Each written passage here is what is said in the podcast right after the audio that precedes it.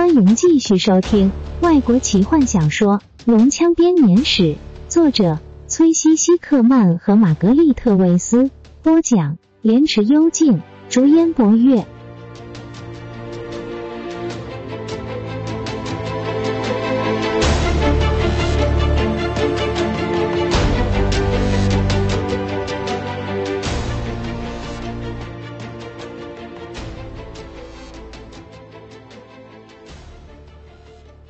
突然，囚车的驾驶兵惨叫着抓住自己的喉咙。大伙可以清楚的看到那里露出一支箭的尾羽。驾驶兵的尸体从车上掉下来，另外一士兵刚抽出剑，胸口也跟着中了一箭，倒了下去。麋鹿感觉到缰绳松懈下来，跟着停下脚步，让囚车停下来。四周传来箭矢破空的声音和不停的惨叫声。大伙纷纷趴在囚车的地板上寻找掩护。发生什么事？怎么搞的？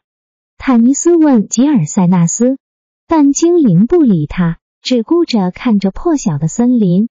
波修士，他大喊：“坦尼斯，发生什么事了？”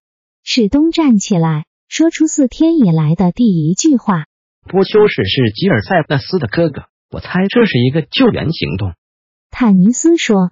一支箭嗖的一声射进囚车，插在地板上，差点射中骑士。如果我们死了，这救援就一点意义都没有了。史东趴在地上说：“我以为精灵都是神箭手。”趴低点。吉尔塞纳斯命令道：“这些箭只是为了掩护我们的逃亡，这是个打带跑的战略。我们的人手不够，正面对抗这么大批的军队，我们要准备好，马上往森林里跑。”我们要怎么离开囚车呢？史东追问道。我们没办法替你们准备好一切。吉尔塞纳斯冷冷的回答。你们之中不是有法师吗？没有法术材料，不能施法。雷斯林从一个板凳之后出声。姿势放低，老先生。他对费兹本喊道，后者正好奇的四处观望。也许我可以帮得上忙。老法师喃喃道，他眼睛一亮，让我想想看，到底搞什么鬼？黑暗中，一个声音大吼道：“休马斯特头德骑着小马走过来，我们为什么停了下来？我们被攻击了。”塞斯顿从一个囚车底下爬出来说：“攻击？什么东西？快把这囚车移走！”头德喊道。一支箭射中了头德的马鞍。头德的红色小马眼睛突然睁大，害怕的看着森林。我们被攻击了，精灵做着他们的同伴，驾驶兵和卫兵都死了。塞斯顿紧靠着囚车，又有一支箭差点射中他。我要做什么？一支箭从头德的头上飞过，他弯身试着要躲过这些攻击，被迫要紧紧抓着马脖子，以免掉下来。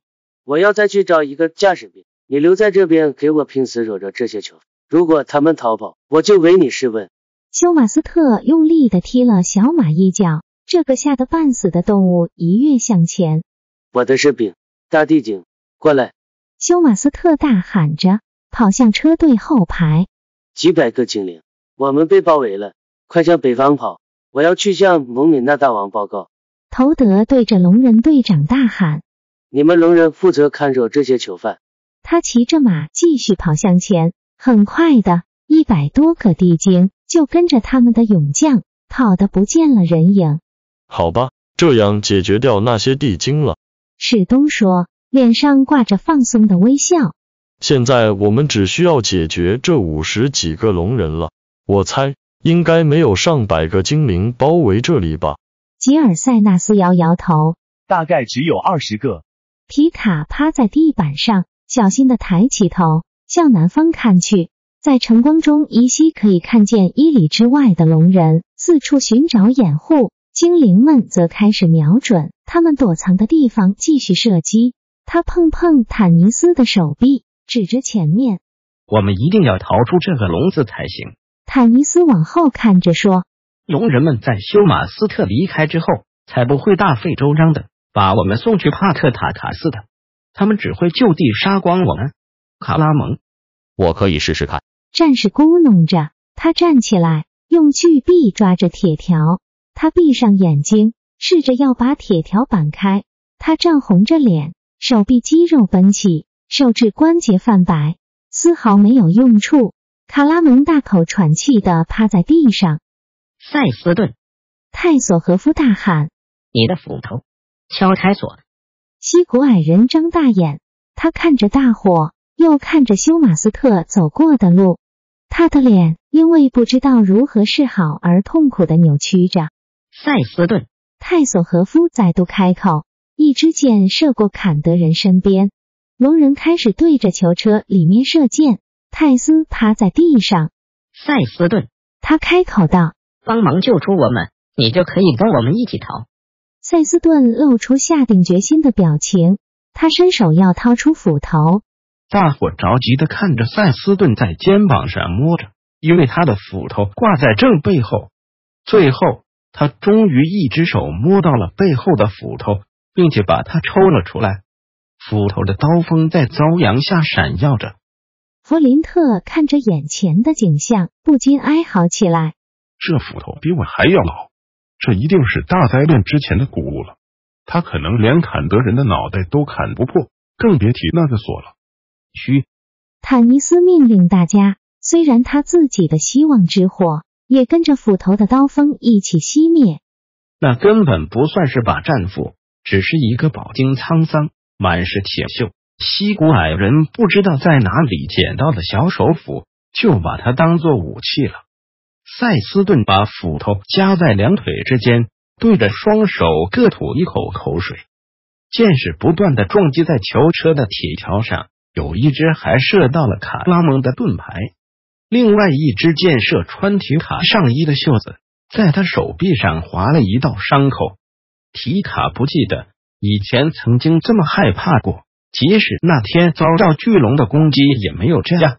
他想要尖叫，希望卡拉蒙能够拥着他，但在这种状况下，卡拉蒙也不敢随意乱动。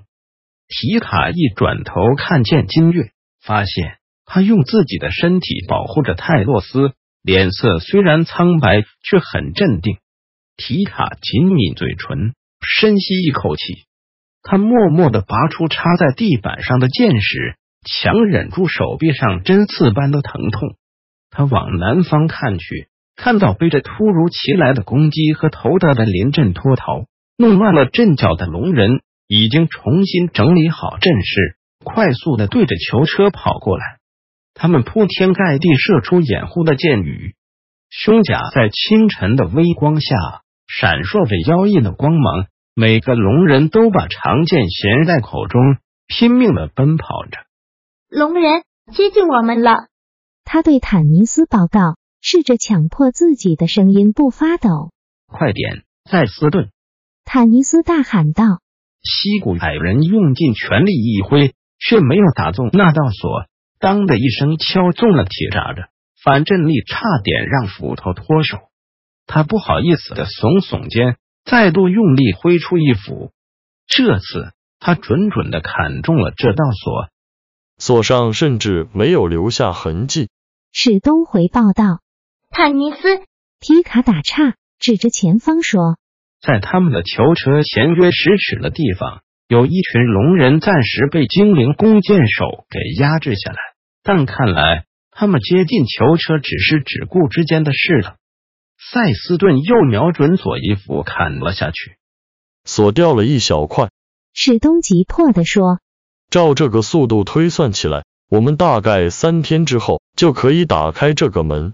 那些精灵到底在搞什么鬼？他们为什么不停止鬼鬼祟祟的偷袭，来个正面作战啊？我们没有这么强大的武力，可以和这样的队伍作战。吉尔塞纳斯奋力爬到骑士身边，生气地说：“他们只要有余力，就一定会来救我们的。我们现在被困在第一线，你看。”其他人已经开始逃跑了。精灵指着他们身后的两台囚车，精灵们已经打开了囚车的锁，囚犯们开始飞也似的往森林逃逸。弓箭手们跳出来，用箭雨掩护他们的逃窜。囚犯一逃到安全的地方，精灵们就撤退回树林中。龙人们可不想追这些精灵进入森林之中，他们的注意力都集中在最后一台囚车和存放这些囚犯私人物品的拖车上。大伙可以清楚的听见龙人队长的吼声，含义显而易见：杀了这些犯人，把他们的东西分一分。每个人都看得出来，龙人会在精灵抵达之前杀到他们面前。坦尼斯懊恼的咒骂着，看来这么多的努力都功亏一篑了。他感觉到自己身边一阵骚动，老法师费资本正努力站起来。不可以，老先生。雷斯林抓住费兹本的袍子，身体放低。一支箭嗖的一声射中老人破烂的帽子。费兹本只顾着嘴里念念有词，似乎没注意到这件事。他在蒙蒙的晨光中是个很明显的目标。龙人的箭矢像雨般的飞向他，虽然在一支箭刚好射中他正乱掏着的包包时，他脸上露出很明显不悦的表情，但龙人的攻击对他来说似乎没什么影响。趴下来！卡拉蒙大吼。你把他们的火力都吸引过来。费兹本的确暂时跪了下来，但只是为了问雷斯林问题。我说了，小子，你那边有没有蝙蝠爪？我用完了。没有，老先生。雷斯林绝望的大喊：“快趴下！”没有啊，真可惜。那么我猜我得冒冒险了。老法师站起来。双脚稳稳的站在地上，卷起双手的袖子来。他闭上眼，指着囚车的门，嘴里开始念念有词。他在施什么法术？坦尼斯问雷斯林：“你听得懂吗？”